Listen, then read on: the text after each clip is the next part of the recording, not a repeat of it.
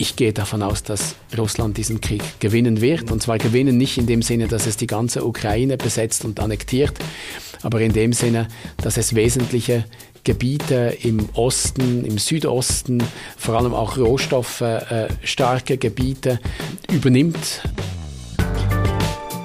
Herzlich willkommen zum BKB Finanzcast mit dem Sandro Merino.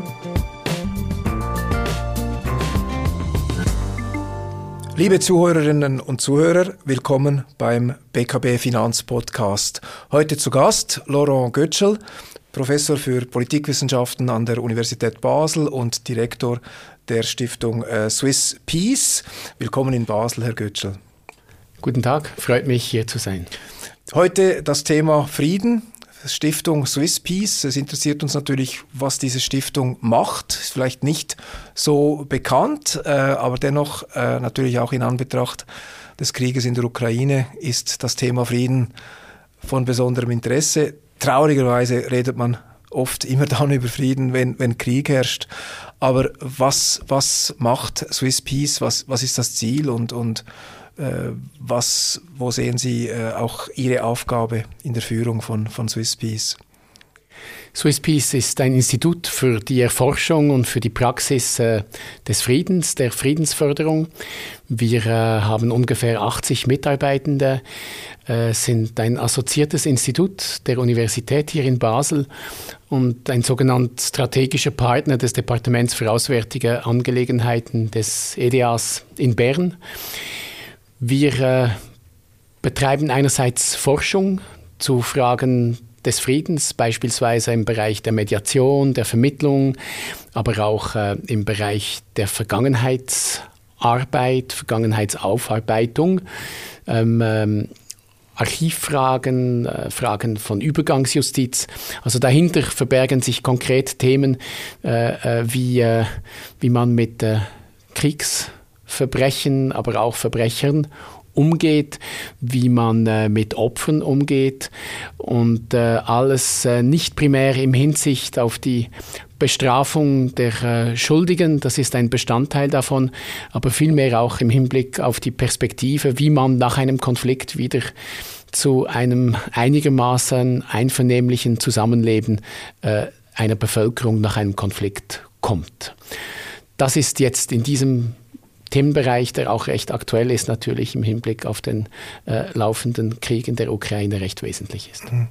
Ja, Sie haben natürlich auch viel Erfahrung äh, mit äh, außenpolitischen Themen. Sie waren auch Berater der Bundesrätin Micheline äh, Galmire, kennen sich also mit den Gegebenheiten der Diplomatie äh, recht gut aus. Ähm, jetzt wird heute zum Krieg in der Ukraine auch viel darüber diskutiert, über die Ursachen dieses Krieges. Es gibt Theorie, Thesen, die sagen, dass die Expansion der NATO zum Krieg geführt hat. Andere sagen, dass Putin sowieso diesen äh, imperialen äh, Traum der Wiederherstellung der Sowjetunion schon immer geträumt hat und unabhängig vom Verhalten der NATO äh, diesen Krieg irgendwann ähm, umgesetzt hätte, begonnen hätte.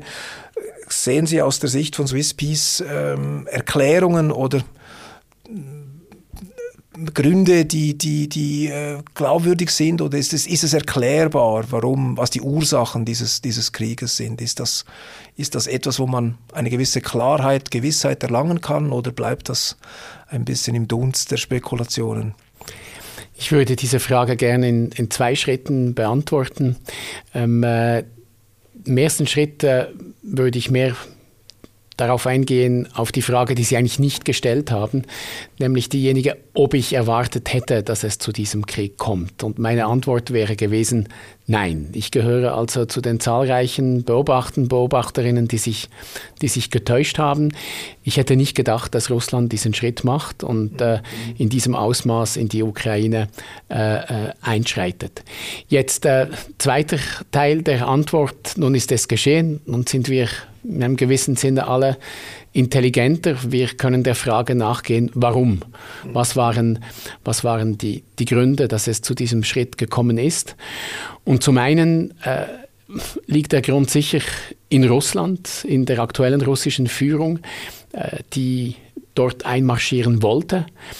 Aus äh, Beweggründen, die letztendlich dann noch weiter präzisiert werden, sicher in Zukunft. Aber kurzfristig ging es sicher darum, äh, aus Prinzip dort einzumarschieren, um äh, eine gewisse äh, Destabilisierung des Landes zu erreichen, um ganz sicher zu sein, dass das Land äh, äh nicht Mitglied der NATO, der Nordatlantischen Verteidigungsorganisation sein wird, aber wohl auch aus äh, russischen imperialen Beweggründen, äh, die dazu dienen, den Machtanspruch in dieser Region äh, äh zu demonstrieren und der Welt zu zeigen, wer hier ähm, der Stärkere ist. Jetzt kann man sich natürlich fragen, äh, was hätte man dagegen unternehmen können? Wie hätte man verhindern können, dass es zu diesem Schritt äh, kommt? Auch hier wiederum zwei, zwei Dimensionen, wobei es ist nicht sicher, dass es anders gekommen wäre, hätte man das gemacht. Also das funktioniert, das Kontrafaktische funktioniert nicht äh, in der realen Welt. Man hätte sicher einerseits schon lange hätte das aber geschehen müssen in Bezug auf Russland eine andere Politik fahren können. Und wenn ich sage wir, dann meine ich äh, nicht nur die Schweiz, sondern, sondern der gesamte Westen äh, und vor allem Westeuropa wo man sich mit äh, Wirtschaftsbeziehungen, immer mehr auf die Wirtschaft konzentrierten Beziehungen zufrieden äh, äh, gegeben hat mit äh, einem Vorgehen, das die Politik weitgehend ausklammerte. Fragen der Demokratie, Fragen der Pressefreiheit, Fragen des Umgangs mit der Opposition in Russland hat man zwar regelmäßig mit Lippenbekenntnissen kritisiert, aber man hat keinen Fall darauf aufgebaut, wo man ernsthaft und glaubwürdig gedroht hätte, äh, die Wirtschaftsbeziehungen zu überdenken, sollte es zu keinen Reformen kommen. Und wenn ich von Wirtschaftsbeziehungen rede, dann sind natürlich primär die Rohstoffbeziehungen im Erdgas-Erdölbereich gemeint. Man hatte sich in einem gewissen Sinne bequem eingerichtet. Nord Stream 1 und 2 stehen sinnbildlich ähm, äh, dafür. Und das war für die russische Seite natürlich auch bequem. Und äh, der Glauben, dass der Westen da ernsthaft auf die Barrikaden steigen würde, sollten weitere Reformschritte unterlassen werden in Russland, der war wohl immer sehr begrenzt. Und der andere Teil ist natürlich die Ukraine. Was hätte man in Bezug auf die Ukraine allenfalls anders machen können? Dort muss man sagen, dass äh, es durchaus Bestrebungen gegeben hat im Bereich der Friedensförderung innerhalb der Ukraine, also nicht im Verhältnis zwischen der Ukraine und Russland primär, sondern innerhalb der Ukraine zum Ausgleich zwischen den verschiedenen Bevölkerungsteilen ähm, beizutragen. Denn die Lage in der Ukraine war nicht reine Harmonie vor dem Kriegsbeginn. Es gab durchaus Spannungen zwischen dem östlichen Teil des Landes und dem, dem Rest des Landes. Es waren nicht unbedingt Nazis und Faschisten, wie jetzt propagiert wird von russischer Seite, die am Werk waren, aber es gab trotzdem Spannungen. Und da gab es Bestrebungen, auch von, von meiner Organisation, von Swisspeace, auf Ebene der Zivilgesellschaft, brückend bauend zu wirken zwischen verschiedenen Akteuren. Und ähm, äh, man war nicht perfekt unterwegs. Es, es äh, gab eher Rückschritte in den Projekten in den letzten Jahren. Aber diese Art von Projekten beziehungsweise ihr relatives Scheitern, das war sicher nicht der auslösende Moment, damit es zum Krieg gekommen ist. Mhm.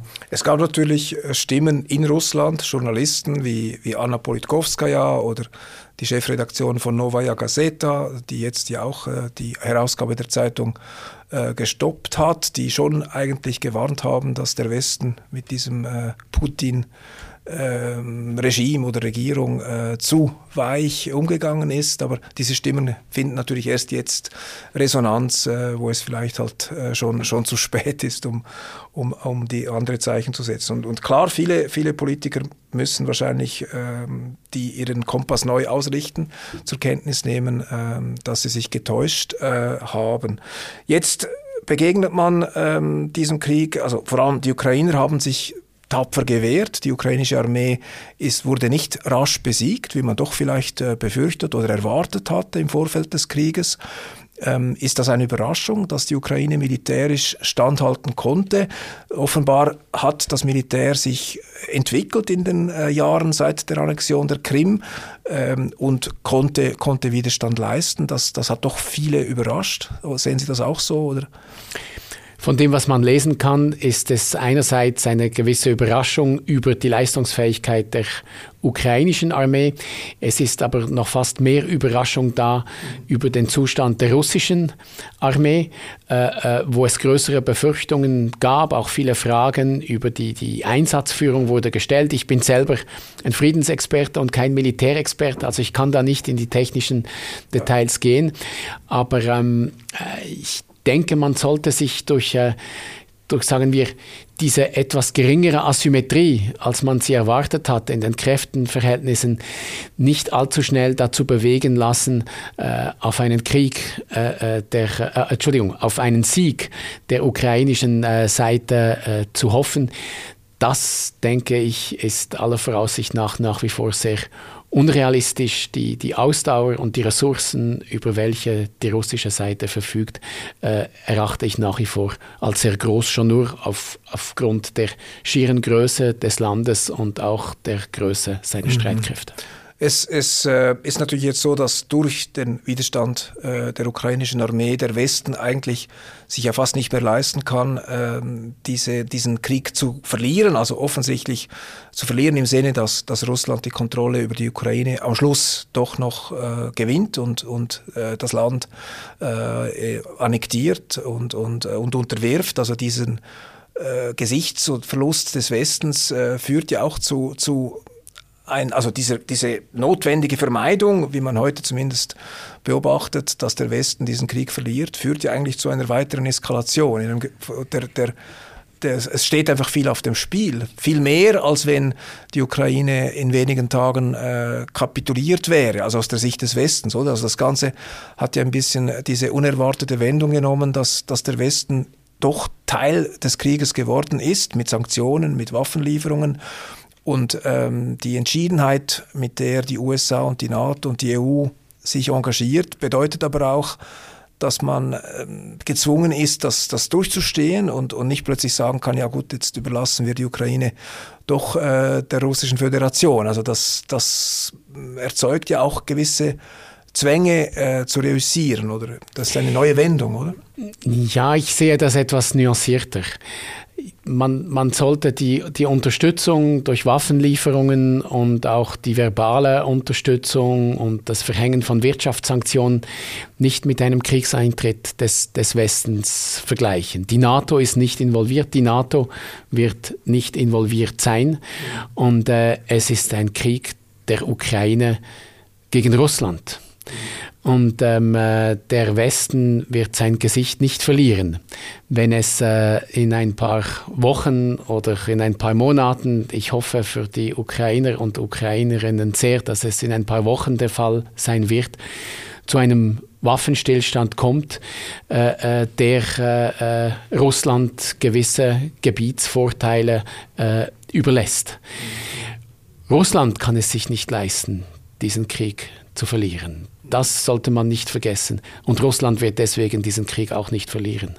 Mhm. Gut, da ist dann noch die Frage, was die Definition eines, eines Sieges dann äh, bedeutet. Also wie man dann äh, auch von russischer Seite einen, einen Sieg äh, definiert und, und was die hinreichenden Bedingungen sind, dass man sagt, okay, die Ziele wurden erreicht. Das scheint ja äh, doch irgendwo eine, eine Definitionsfrage zu sein für Russland, an der auch die möglichen äh, diplomatischen Lösungen hängen. Vielleicht bevor wir auf die Szenarien kommen äh, zum, zum hoffentlichen Ende des Krieges, vielleicht zu den Sanktionen. Diese Wirtschaftssanktionen sind ja ähm, sehr stark äh, in dem Sinne beworben worden, wenn man das so salopp sagen will. Also der Westen hat gesagt, wir unterstützen die Ukraine mit noch nie äh, in diesem Ausmaß dagewesenen wirtschaftlichen Sanktionen. Jetzt haben wir auch bei uns in der BKB natürlich in, in, in unserer Aufgabe als Vermögensverwalter uns gefragt, wie glaubwürdig oder wie, wie wie sehr man erwarten kann, dass diese Sanktionen äh, Russland äh, beeinflussen oder sogar wirtschaftlich ähm, äh, schä schädigen, dass sie sozusagen aus wirtschaftlichen Gründen gezwungen sein könnten, äh, den Krieg früher zu beenden. Äh, und da sind wir eigentlich zum Schluss gekommen, dass eben Russland mit, seinen, äh, mit seiner relativ geringen Auslandsverschuldung, also Finanzierungsbedarf aus dem Ausland ist, ist relativ gering, die, die Handelsbilanz, Leistungsbilanzüberschüsse werden sicher kleiner durch die, durch die verschiedenen teilweisen Embargos, aber solange wir natürlich, ähm, solange Russland an den Westen oder an andere Länder Öl und Gas und Kohle und andere Rohstoffe verkaufen kann, kann Russland vermutlich sehr lange ähm, vergleichsweise isoliert operieren. Auch die Beziehungen zu Indien, China sind natürlich noch, noch im Fluss. Äh, und das heißt, wir denken, dass aus unserer Sicht, dass diese Sanktionen wahrscheinlich schon einen Effekt haben, längerfristig, äh, aber kurzfristig kaum äh, die militärische äh, Handhabe des Krieges durch Russland sehr stark beeinflussen werden. Sehen Sie das? Ich, ich, teile, ich teile diese Sicht. Ähm, also die, die, die Forschung zu anderen Fällen, aber ich denke auch einfach eine, eine realistische Einschätzung der Lage zeigt, dass ein so großes Land wie Russland nicht einfach kurzfristig mittels Wirtschaftssanktionen ähm, äh, dazu gebracht werden kann, etwas zu tun, was es politisch, militärisch nicht will. Hinzu kommt, dass weltweit äh, gesehen äh, nicht mal 40 Staaten Wirtschaftssanktionen gegen Russland verhängt haben. Wir haben hier manchmal ein bisschen eine schweizerische Igelsicht und denken, weil alle um uns herum, um uns herum Sanktionen verhängt haben, wir auch, äh, dass das die ganze Welt ist. Aber das ist grosso modo äh, äh Westeuropa, die USA, Kanada, Südkorea, Australien, Neuseeland und noch ein paar äh, versprengte Staaten. Das ist es. Äh, wenn man äh, den afrikanischen Kontinent betrachtet, den südamerikanischen Kontinent betrachtet und natürlich auch den ganzen asiatischen, äh, südostasiatischen Raum inklusive China, hat niemand Sanktionen verhängt. Das heißt, äh, Russland hat sehr wohl andere Möglichkeiten, um seine wirtschaftlichen Beziehungen zu pflegen, auch wenn der Zugang zu gewissen technologischen Erkenntnissen äh, äh, begrenzt ist äh, durch diese Sanktionen. Aber ich gehe sogar davon aus, dass in gewissen hochsensiblen Bereich dieser Zugang ohnehin auch schon zuvor begrenzt war. Mhm. Kommen wir vielleicht zum, zum, kommen wir vielleicht zum, zum Ausgang des Krieges zurück. Es werden jetzt in, in vielen äh, Medien und, und, und Instituten Szenarien entwickelt über die möglichen Ausgänge des Krieges. Ähm, natürlich im Moment scheint alles sehr offen. Also die Ukraine könnte in Anführungsstrichen gewinnen. Äh, auch Russland könnte äh, das, das Kriegsgeschehen noch zu seinen Gunsten wenden. Ähm, eine diplomatische Lösung äh, scheint aber am wahrscheinlichsten, dass es irgendwann eine, eine Einigung gibt. Ähm, haben Sie da eine, eine, eine Sicht, welches Szenario wahrscheinlich ist oder ist das wirklich? Ja, Szenarien sind immer gefährlich, weil man je nachdem dann auch schon kurzfristig widerlegt wird. Aber jetzt äh, äh um dieses Gespräches willen, also nochmals, also ich gehe davon aus, dass Russland diesen Krieg gewinnen wird. Und zwar gewinnen nicht in dem Sinne, dass es die ganze Ukraine besetzt und annektiert, aber in dem Sinne, dass es wesentliche Gebiete im Osten, im Südosten, äh, vor allem auch rohstoffstarke äh, Gebiete ähm, äh, übernimmt, äh, äh, gebietsmäßig. Mhm. Ähm, ähm, äh, ob bis und mit Odessa oder nicht, das wird man äh, sehen müssen.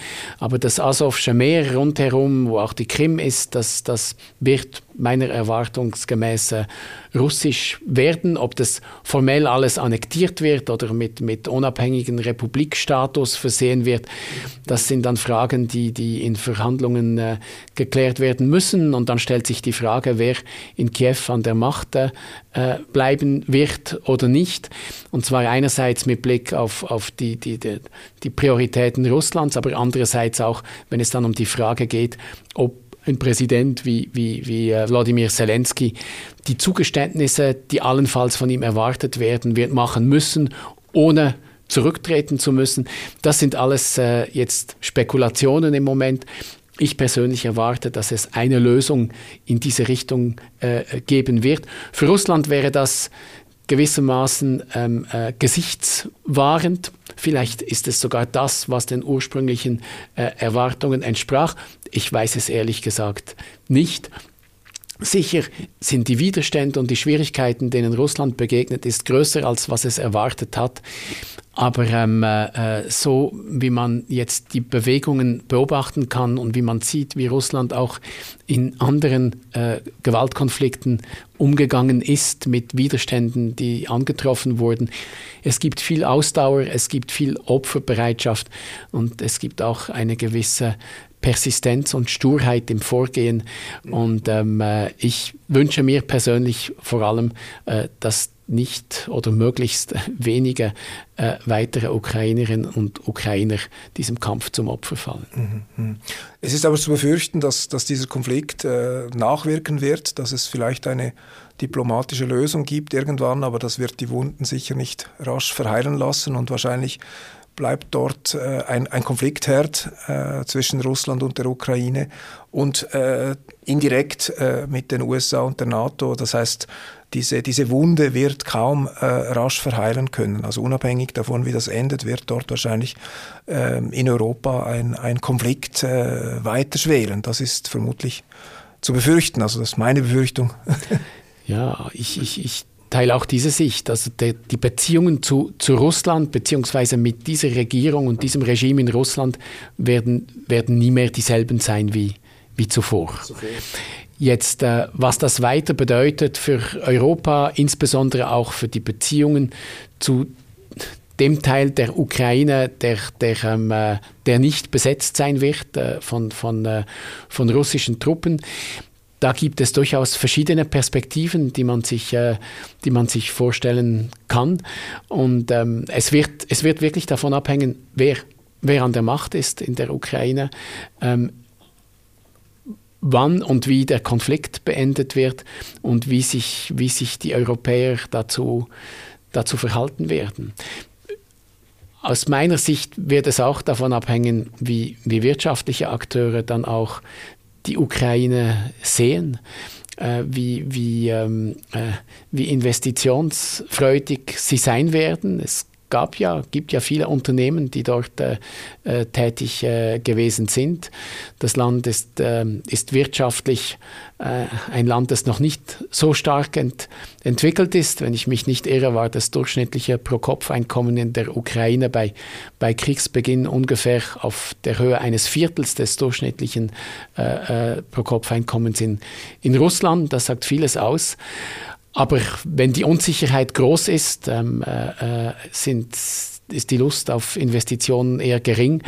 Und äh, das wird dann auch die Entwicklungsperspektiven der Ukraine prägen. Und persönlich finde ich das äh, äh, fast am, am, dramatischsten jetzt mit Blick auf den Postkriegzustand, ähm, äh, wenn die Ukraine dann äh, ökonomisch äh, keine oder nur sehr schlechte Entwicklungsperspektiven mehr hätte. Deswegen werden die Friedensverhandlungen, wann auch immer sie beginnen, welche Form sie auch immer annehmen, sehr wichtig sein. Hm. Dann, äh, dann würden wir ja eigentlich, äh, oder wir sind vielleicht bereits schon in einem neuen äh, Kalten Krieg mit, mit einer Blockbildung zwischen USA, EU, NATO und, und Russland, dann denkt man natürlich sofort an China. Man weiß nicht so genau, vielleicht auch an Indien. Man weiß nicht so genau, wie China sich hier positionieren äh, wird. China hat sich so ein bisschen mehrdeutig verhalten, äh, sicher nicht äh, die Interessen des Westens äh, mitgestützt durch Sanktionen oder, oder Verurteilungen, ähm, aber auch signalisiert, dass man eigentlich ähm, den, diesen Krieg nicht, nicht unbedingt will aus chinesischer Perspektive. Das sind so die, die Signale, die ich jetzt wahrgenommen habe. Ähm, ähm, befürchten Sie eine Blockbildung mit, mit China, US, äh, Russland und, und, und den, dem Westen? Ist das, ist das plausibel? China ist wahrscheinlich zu einem gewissen Grad der, der Gewinner äh, dieser Auseinandersetzung, weil ähm, äh, sie sehen das als äh, Schlagabtausch zwischen Russland und den USA. Also die USA als Hauptakteur im Rahmen der NATO, auch wenn sie jetzt nicht eingreifen, die Positionierung geschieht im Grunde genommen zwischen diesen beiden großen Akteuren.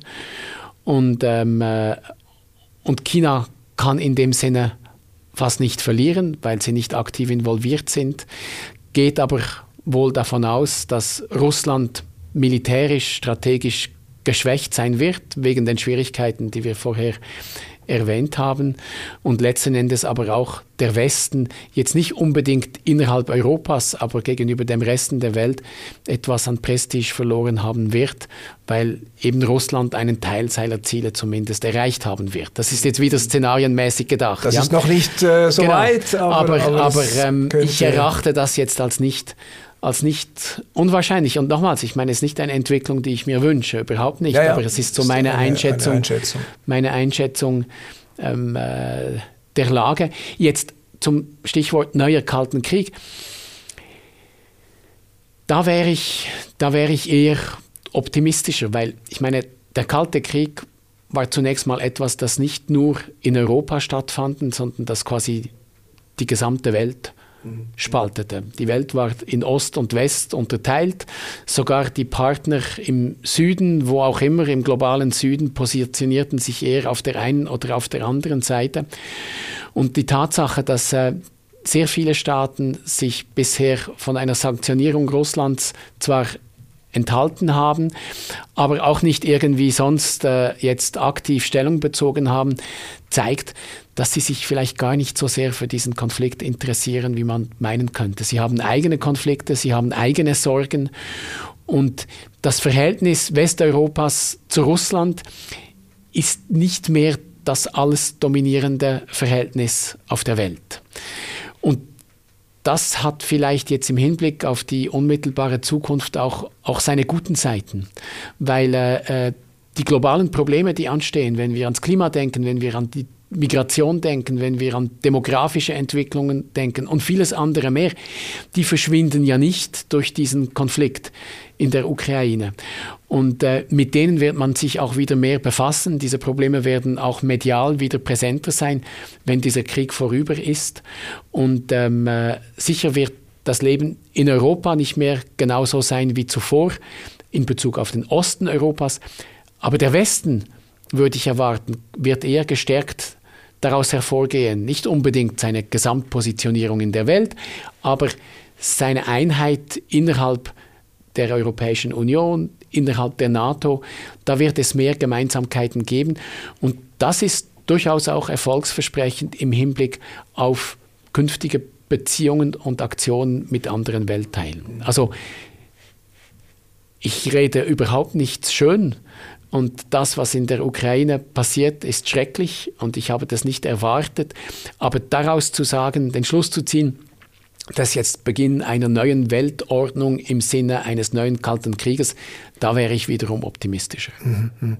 Jetzt wurde ja viel über die Abhängigkeiten geredet, die im Energiebereich geschaffen wurden, die man jetzt bereut und als Fehler sieht in Deutschland, in Italien. Ähm, China ist aber die größte Exportdestination äh, Deutschlands inzwischen, auch für die Schweiz immer, immer wichtiger.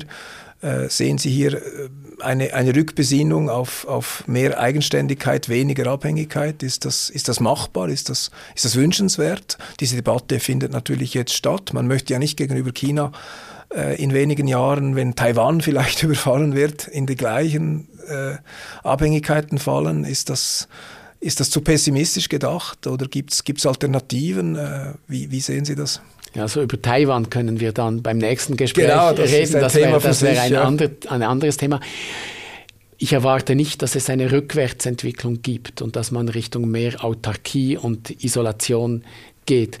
Ähm, dagegen sprechen nicht mal nur äh, ökonomische Interessen, sondern auch technologische, kommunikative Entwicklungen, obwohl es in einem gewissen, im, im Sinne der, der Mentalität und des Verhaltens in Konflikten etwas recht anachronistisches und nicht zu sagen archaisches ist, was jetzt zwischen Russland und der Ukraine passiert, gehen andere globale Entwicklungen in der Welt weiter.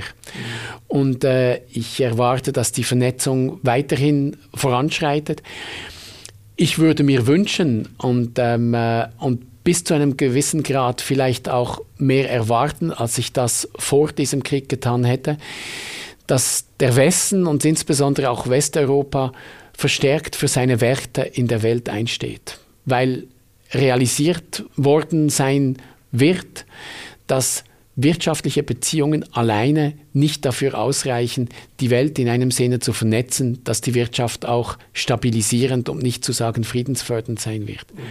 Menschenrechte, Demokratie und dann ein paar weitere Grundprinzipien, dafür denke ich, sollte der Westen stärker einstehen. Das hat nichts mit äh, ideologischer äh, Dogmatisierung zu tun. Das hat auch nichts Imperialistisches an sich, wie in vielen postkolonialen Diskursen jetzt immer wieder äh, behauptet wird, sondern das hat für das Einstehen der eigenen Prioritäten und Interessen in der heutigen Welt zu tun. Und das ist für mich vielleicht die wichtigste Lehre, äh, die man aus diesen tragischen Ereignissen in der Ukraine ziehen kann könnte. Aber das dürfte dann auch in den Beziehungen zu China dann doch zu einem wichtigeren Thema werden. Also die Werte, die Menschenrechte, das war ja immer so ein bisschen am Rande und das könnte jetzt auch gegenüber China wichtiger werden, oder? Das würde ich mir sehr wünschen und äh, könnte mir vorstellen, dass eine solche Entwicklung realistischer wäre, als das noch vor dem 24. Februar der Fall gewesen wäre. Gut, vielen Dank, Herr Götschel. Wir sind schon am Ende des Gesprächs. Ich bedanke mich. Ich bedanke mich auch bei Ihnen, Herr Merino. Dankeschön.